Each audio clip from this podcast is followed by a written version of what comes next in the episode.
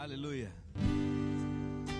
Aleluia, queridos. Nesse momento nós podemos trazer ao altar do Senhor a provisão daquilo que o Senhor tem nos dado, tanto a oferta como a devolução da décima parte que a Ele é devida. Você pode pegar o envelopinho e trazer ao altar do Senhor, para que nunca falte recursos em tua casa, nunca falte recursos na sua vida. Você que nos assiste, pode também fazer a mesma devolução através do Pix, sabendo que toda a igreja, a provisão e o suprimento para aquilo que temos realizado no reino de Deus, vem dos santos, vem da fidelidade dos santos. Como diz a palavra lá em João, 3 João, nada recebemos dos gentios, tudo através do reino.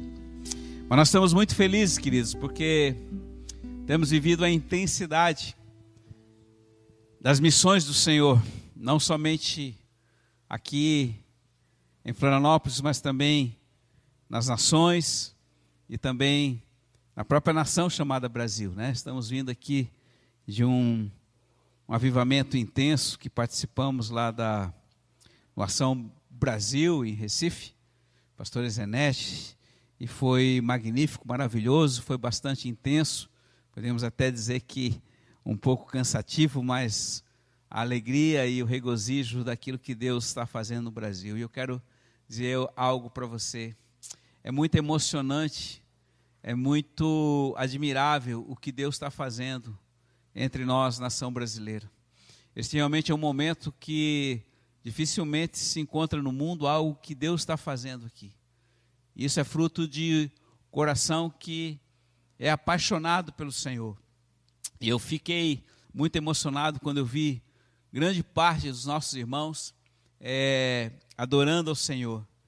E no momento em que a tocha lá na, no ginásio em Recife foi acesa, a pira, né, tipo a pira olímpica, e a tocha correu na mão dos carregadores, é, pasmem, foi dividido os quatro ou cinco setores das regiões do Brasil e ela, profeticamente, nós éramos nação dos montes, os únicos representantes do sul do Brasil. E a tocha, ela começou atrás de nós. Ou seja, aquilo que a própria palavra fala que do redemoinho dos sul nascerá, sairá um vento impetuoso que contagiará a terra e esse Brasil. Amém? Você pode dizer, poxa, mas é, tinha tanta gente do norte, nordeste, centro-oeste, sudeste, e tinha tão pouca gente do sul. Aí você pode dizer assim, então é porque o sul é frio, o sul é seco, mas eu quero lembrar que o fogo pega mais intensamente onde a palha é seca, amém? Por isso não se preocupe como você se encontra hoje. Às vezes você pode estar aqui hoje meio seco, meio mecânico, mas eu quero dizer para você, filha, há uma grande probabilidade de o Espírito Santo consumir a sua vida pela intensidade de um fogo ardente, amém? Quantos querem isso? Glória a Deus. E, e vivemos também é, momentos de, de, carregamento, do carregar das tochas. O, o Jordi e o Josué tiveram no interior de São Paulo, tivemos também lá em Aparecida do Norte, pastor Fernando, todos em missão. Aqui tivemos batismos dos nossos adolescentes, tanto aqui em Florianópolis como também lá na igreja de Camboriú. E foi tantas atividades que eu fico pensando como uma igreja tão pequena pode operar de uma maneira tão intensa. E nós não paramos por aqui. Porque o Tiaguinho, pastor Tiago, pastor Imê, estavam no dia em que ontem que a rainha foi enterrada em Londres, exatamente no momento profético, quando em 2012, esse mesmo Tiago, na frente do, do Big Bang, ele levantou a tocha e ali é, surgiu e nasceu o avivamento, há 10 anos atrás. Hoje ele estava lá, no momento histórico, e amanhã eles vão estar acendendo a tocha também lá na capital da Bósnia, que é Sarajevo, um país extremamente machucado na década de 90 por guerras internas, né? muitos de vocês não conhecem mas foi algo assim bastante é, aterrorador. E nós sabemos que um dos nossos irmãos passou lá em fevereiro de 2014 nosso querido Gabriel, levita, mas agora Deus tem algo que vai ser manifesto ali. Esteja orando, orando pelo Tiago, ele passou problemas de saúde muito forte e ainda não está totalmente recuperado, mas as missões sempre são muito intensas. E também nosso querido Bruno, que hoje saiu de Jerusalém, nosso Jerusalém, que continua ali com irmãos. É, amanhã está sendo a tocha também lá na casa, no museu de Cortubum. Não sei se esse é o pronunciamento daquela moça que anos atrás ela foi, teve alguns momentos de arrebatamento e uma mulher de Deus. Eu lembro desse livrinho lá na casa da minha mãe e uma mulher que teve um grande significado de, de ação junto com os pais que recolheram muitos judeus e agregaram muitos judeus durante a Segunda Guerra Mundial. Ela está, o nome dela, dos seus pais, estão lá no Museu do Holocausto, hoje lá em Jerusalém. E amanhã, então, o Bruno, a Mariana e também a Beth vão estar lá acendendo a tocha pela manhã.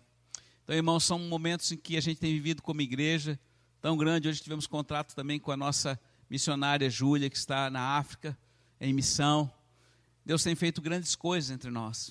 Por isso, é momento de a gente se admirar e valorizar aquilo que a gente tem vivido. Talvez vocês possam pensar, poxa, mas é tão intenso. Mas do que vivemos intensamente, o mais importante é a presença dEle. Tudo isso fazemos por amor a Ele. Não somos ativistas, mas nós temos um só objetivo, é de levar a presença dEle entre as nações. E hoje pela manhã, a nossa querida Miriam e a Cristina, irmãs intercessoras lá de Blumenau, elas tiveram, estão em São Luís do Maranhão e acenderam tochas em locais estratégicos ontem e hoje. E Deus deu visão, palavra. E olha aquilo que a gente tem feito como missão sobre a terra. Deus está honrando. Cada tocha que você leva, que é a luz da presença, você está eliminando as trevas e trazendo a presença de Deus para essa nação, amém? Por isso, é um momento nosso.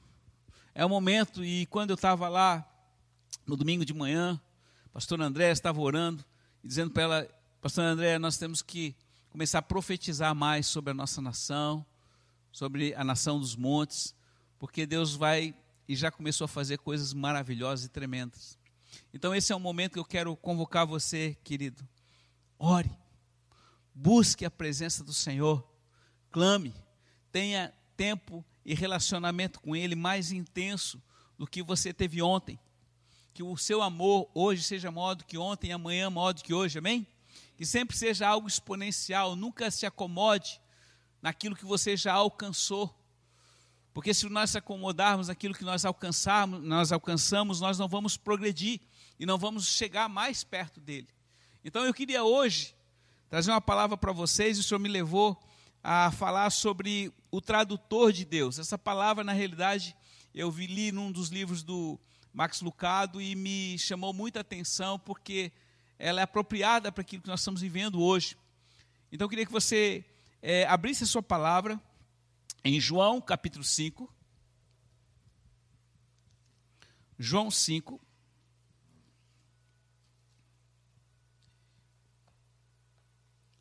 Que Jesus começa a discursar a respeito do seu relacionamento com o Pai. Vamos ler alguns textos aqui, vamos falar a respeito dele.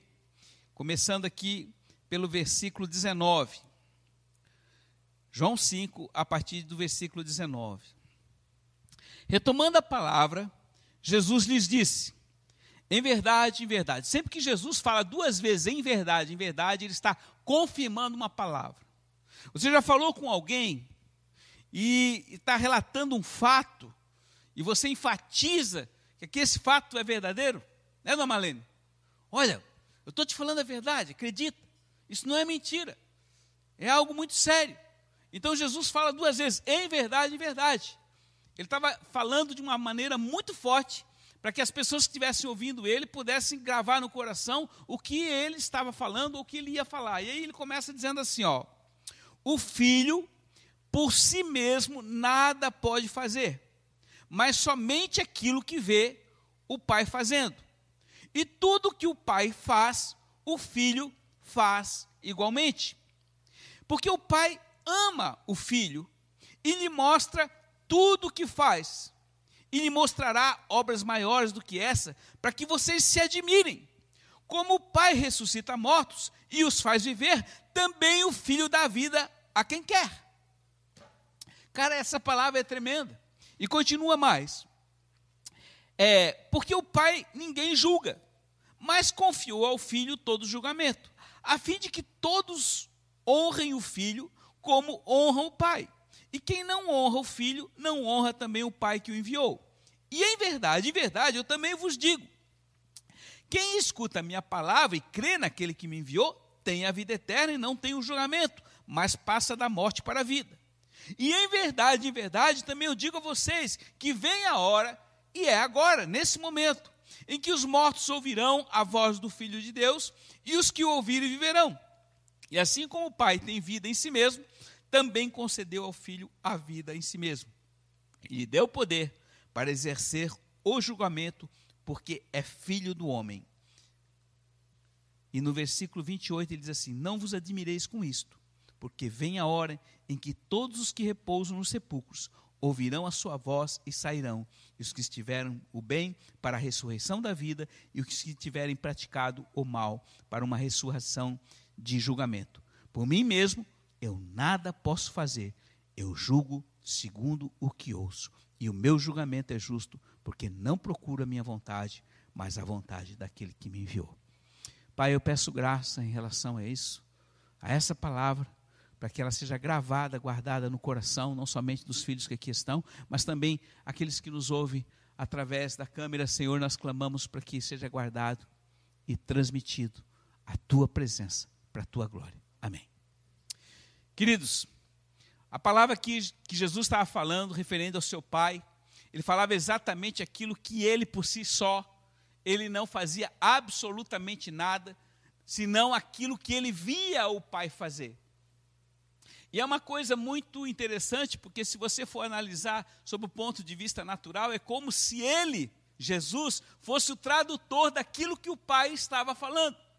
Nós já vimos que muitas vezes quando tem alguém ou uma pessoa que está falando numa outra linguagem, existe um tradutor, e normalmente o tradutor ele, ele expressa aquilo, e tanto a nível é, formal, a nível de, de gestos, a nível corporal daquele que está ministrando, também o tradutor tem a mesma ênfase naquilo que ele está refletindo, naquilo que ele está operando, naquilo que ele está falando, para que possa ser entendível para toda a plateia.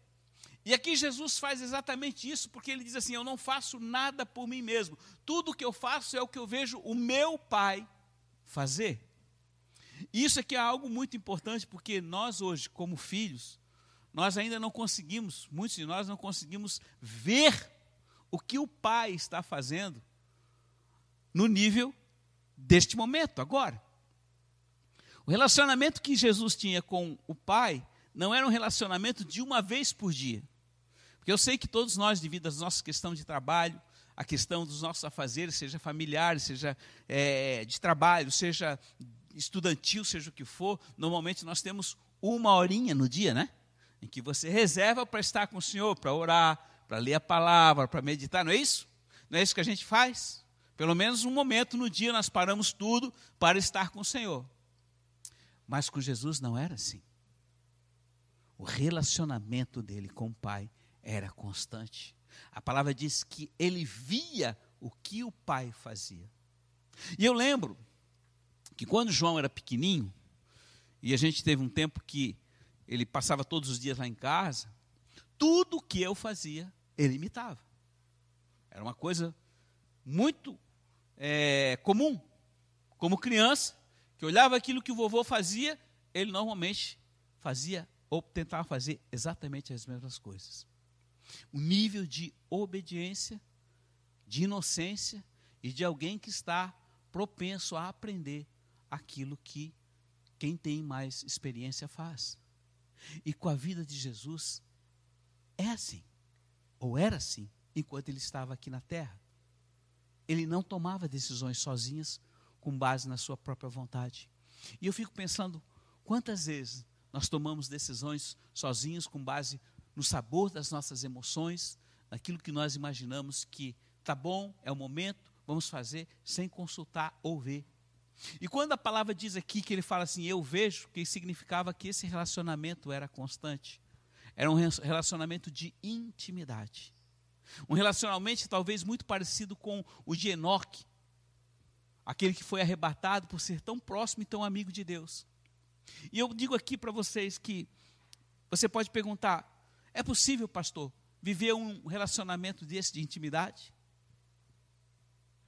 Se você me perguntar se é possível, eu digo: sim, é possível.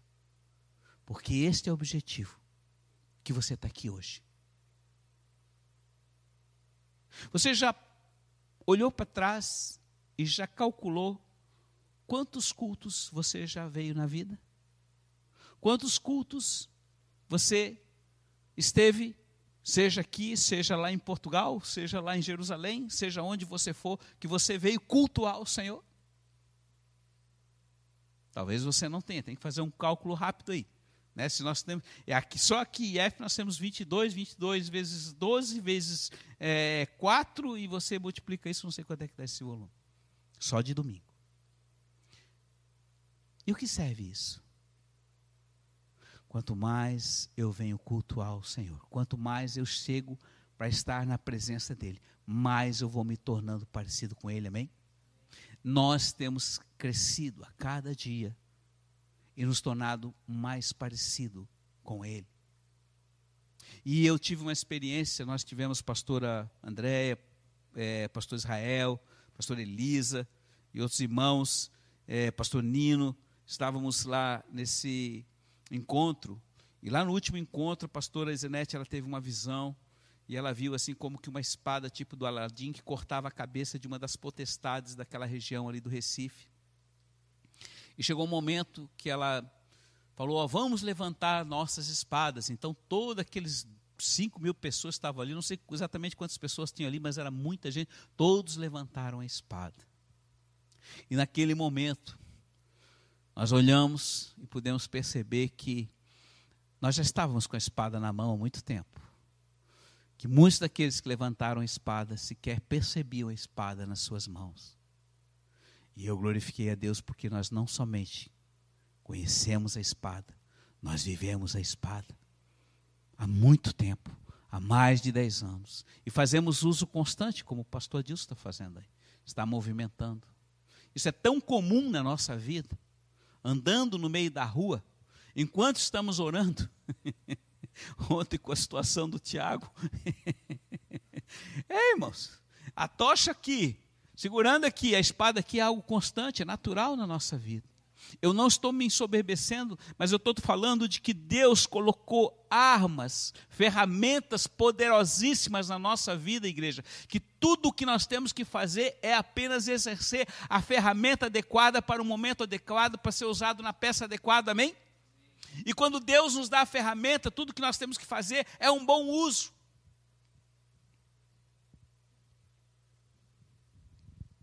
Então, quando nós vemos o Will tirando fotografia, né, você vai sempre usar a lente correta para a imagem que você quer tirar corretamente, certo? Você sempre vai fazer ou vai usar os equipamentos necessários dependendo do ambiente onde você tira foto, certo? Ou vai filmar, não é isso? E eu quero dizer para você, igreja, que Deus nos deu essas ferramentas exatamente para que nós venhamos a fazer uso no momento adequado. Hoje nossa, as nossas irmãs estavam num local de idolatria e de repente elas foram ali, levaram a tocha e Deus falou: Olha, não é ali só, vai em outro local e leva o, o fogo, porque existe algo é, é, é de muitos anos atrás que está trazendo problemas sérios nessa cidade de São Luís. E nesta manhã, é, a presença de Deus que chegou ali naquela raiz maldita daquele lugar, fez com que a potestade que tivesse ali fosse rechaçada por um ato de obediência. Então, coisas como essas que nós temos vivido hoje como igreja, que Deus tem nos dado direção e temos obedecido, traz tanto o nosso relacionamento de maturidade nos tornando mais parecidos com Ele, como também a confiança dele é depositada na nossa vida por aquilo que nós obedecemos. E muitas vezes, filhinhos, nós não vemos absolutamente nada. Mas esses são dias que Deus quer que você consiga vê-lo. Amém? Que você tenha os olhos do coração abertos para ver o que papai faz e o que ele deseja, aonde ele quer que, que, que a gente vá, e simplesmente, quando ele dá uma palavra, simplesmente nós obedecemos. Então Jesus não fazia absolutamente nada sem que visse o pai fazer, ele não julgava ninguém sem que o pai julgasse primeiro. Porque tudo e toda a palavra dele e toda ação dele era movida pelo pai. Um dia, há muitos anos atrás, um irmão teve uma visão, eu não sei se foi num livro foi relatado, mas ele, ele via o Senhor é, o Senhor em algum lugar, que era Jesus, e mas ele era tão submisso ao Pai que normalmente ele ficava olhando para o Pai e ele realizava apenas aquilo que o Pai mandava, uma coisa assim aparentemente até muito, é, vamos dizer assim, eu não vou, eu, me desculpe o termo, mas talvez até infantil no sentido do, da dependência, mas é exatamente isso que ele mostra quando ele fala para nós, olha, se vocês não se tornarem como uma criança, não tiverem um coração de criança, de maneira alguma vocês herdarão o reino dos céus. O coração do Senhor, apesar de ser de rei, do justo juiz e implacável na sua justiça, o amor dele é inocente. E quando nós cantamos Ele nos ama, nós não temos ideia deste amor. E algo que eu tenho pedido no meu coração, e eu sei que você também deve pedir isso na igreja, é que você tenha compaixão. Compaixão por aqueles que são a imagem e semelhança de Jesus. Quem são eles? São os nossos irmãos. É onde o inimigo mais trabalha para que nós não venhamos a ter uma unidade plena. Mas tem uma coisa que machuca o coração do pai, é divisão entre irmãos. E Deus tem nos chamado à unidade. E o que a gente pôde ver um pouquinho neste Ação Brasil, lá em Recife, foi um grande amor uns pelos outros e daquilo que Deus está fazendo nesta nação chamada Brasil. O Brasil hoje está despertando por uma promessa que Deus tem feito para cada um de nós. E eu digo mais: não vai ficar por aqui. A boa obra que Deus começou vai se manifestar até o fim. Aleluia. Muito bem, queridos. E ele diz: Eu estou no Pai, assim como o Pai está em mim. E era como se ele estivesse ouvindo a voz de. Ele, estivesse ouvindo uma voz que outras pessoas não ouviam. Jesus ouvia um som diferente das outras pessoas. E o, e o próprio Lucado, ele, ele tem uma, ele deu um exemplo que eu achei interessante. Ele falou que um dia ele estava num avião, esse avião estava uma turbulência muito, muito grande, e tinha um cara atrás dele rindo, rindo e dando gargalhada. E estava todo mundo sério, todo mundo meio nervoso, e o cara dando gargalhada. Aí ele virou para trás e viu que o cara estava com fone de ouvido. E ele estava ouvindo, ouvindo, ouvindo alguma coisa muito, muito engraçada, e ele não estava percebendo o que estava acontecendo porque estava ouvindo uma outra coisa, cujo coração estava muito feliz pelo que ele estava ouvindo. E é exatamente isso que ele mostrou: que muitas vezes os homens veem de uma maneira como nós vemos quando acontece um problema, nós ficamos preocupados, nós ficamos estressados, nós ficamos nervosos. Por quê? Porque nós temos o tempo para fazer, nós vamos perder tal coisa, e nós perdemos muitas vezes a graça e caímos na carne. Mas Jesus nunca se deixou levar pela circunstância das pessoas. E aconteceu isso com Lázaro. Lá em João capítulo 11, quando Lázaro já estava doente, chamaram ele, ó, chama Jesus, o cara vai morrer. Chama Jesus, o cara vai morrer, o cara vai morrer. Ô mestre, não te importa? O cara está morrendo. Ele falou: Olha, não se preocupe. A morte dele vai ser para a minha glória. Um dia, quando um cego, um cego também estava lá, Jesus encontrou um, um, um, um, cego de nascença, os discípulos perguntaram para ele: Ô, ô mestre, esse cego aí, é, é, ele nasceu assim porque os pais dele pecaram? Isso é para a glória de Deus. Então Jesus tinha uma percepção diferente daquilo que nós normalmente vemos. E nós somos ainda muito, muito, muito absorvido pelas circunstâncias. Mas Ele está falando: eu quero que vocês se tornem como eu. Abra sua palavra em Romanos 8. Romanos 8, 28. Quem conhece Romanos 8, 28? Todos vocês conhecem, né? Porque sabemos que todas as coisas cooperam. Amém. Mas o que que fala ali no versículo 29? Nós fomos, todos nós fomos, predestinados para sermos a sua imagem e a sua semelhança. O que Deus está falando? Que o desejo dele para mim e para você é nos tornar exatamente como o seu filho mais velho, que é Jesus. E esse é o nosso objetivo. Uma grande família de filhos queridos, amados, apaixonados, semelhantes a Jesus Cristo. É possível, pastor? Sim, é possível. O quanto eu estou longe disso? Eu não sei. Mas a palavra fala lá em Filipenses que uma coisa eu faço, como o velho Paulo fala esquecendo-me das coisas que para trás ficam, prossigo para o alvo. Prossigo para o alvo. Ontem, orando com o pastor Tiago e Aimee, ele estava muito ruim, ele estava muito fraco, ele teve uma diarreia fortíssima, e uma vez ele quase perdeu a vida lá em Belém do Pará, quando estava em missão, por causa da perda de potássio. Existia uma série de circunstâncias, nós clamando, sabendo da seriedade da situação, mas meio daquela fraqueza, orando, intercedendo, Deus deu uma palavra: avancem, avancem, avancem e não retrocedam.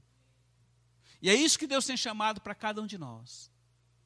Não podemos ficar parados aonde no nível de patamar que já alcançamos. Precisamos continuar indo adiante.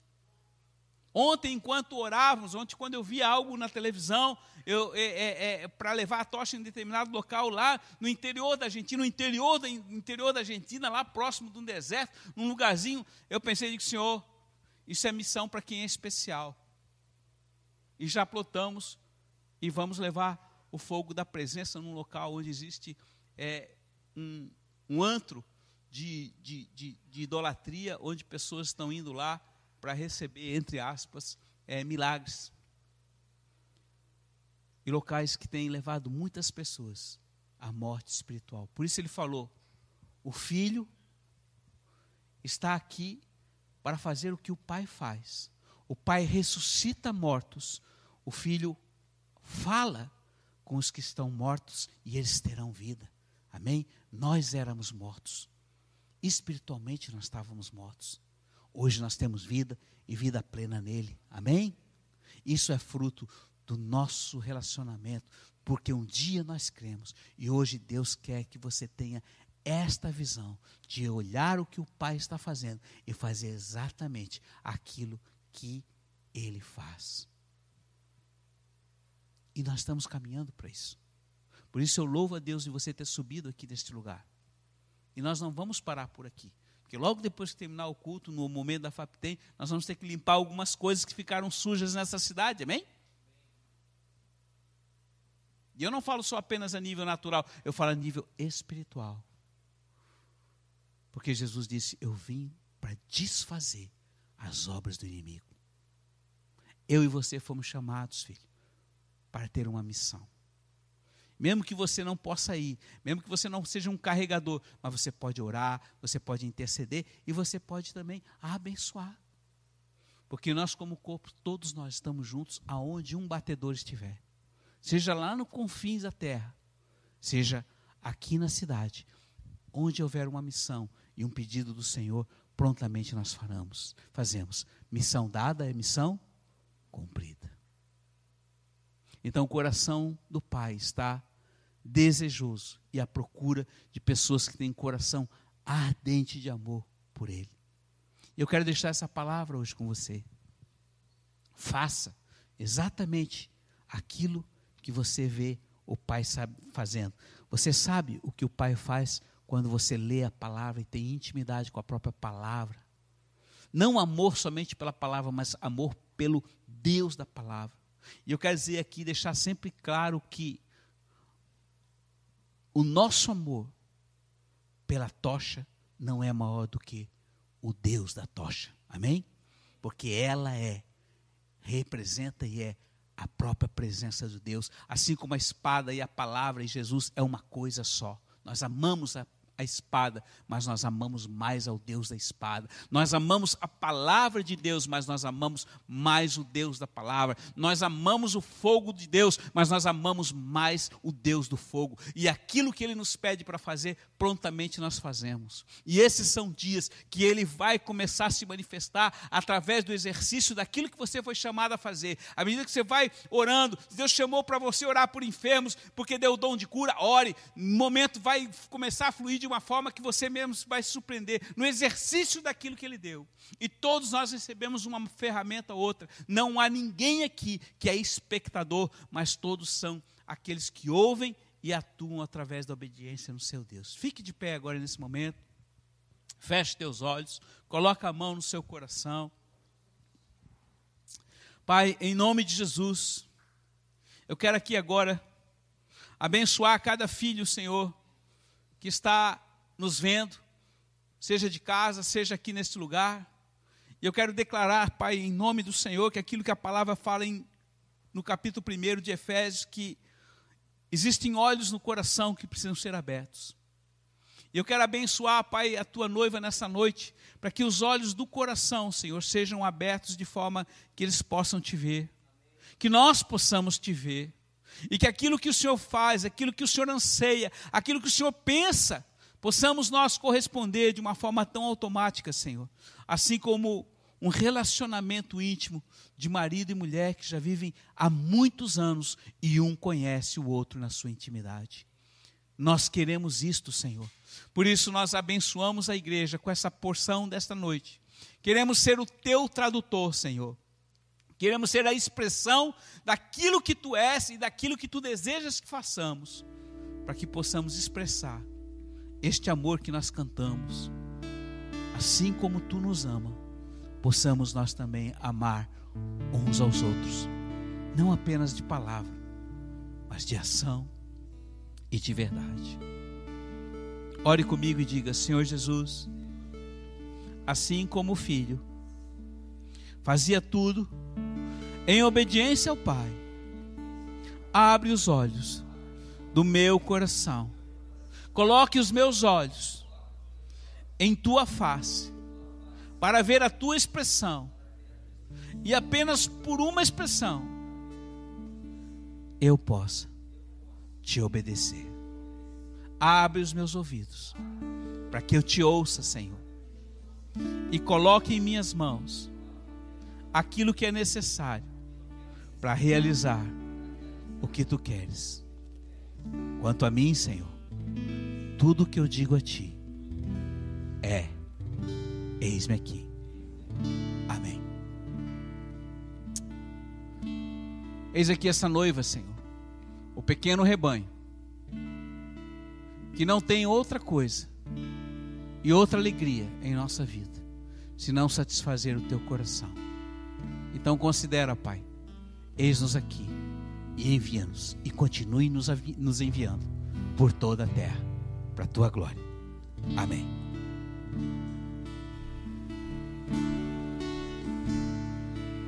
Ele tem fogo em seus olhos e uma espada em suas mãos, e cavalga em um cavalo branco ao redor desta nação. E ele chama você e eu. Venha cavalgar comigo.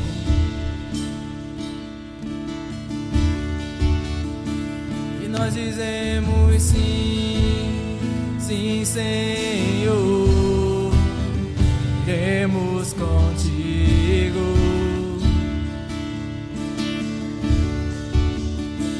E nós dizemos sim, sim, Senhor, iremos contigo.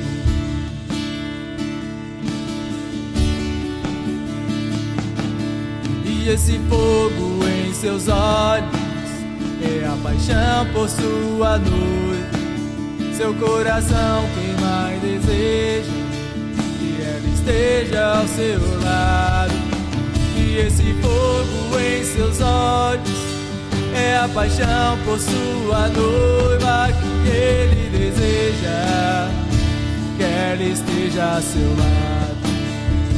E nós dizemos sim, sim, Senhor, iremos contigo. E nós dizemos sim, sim, Senhor.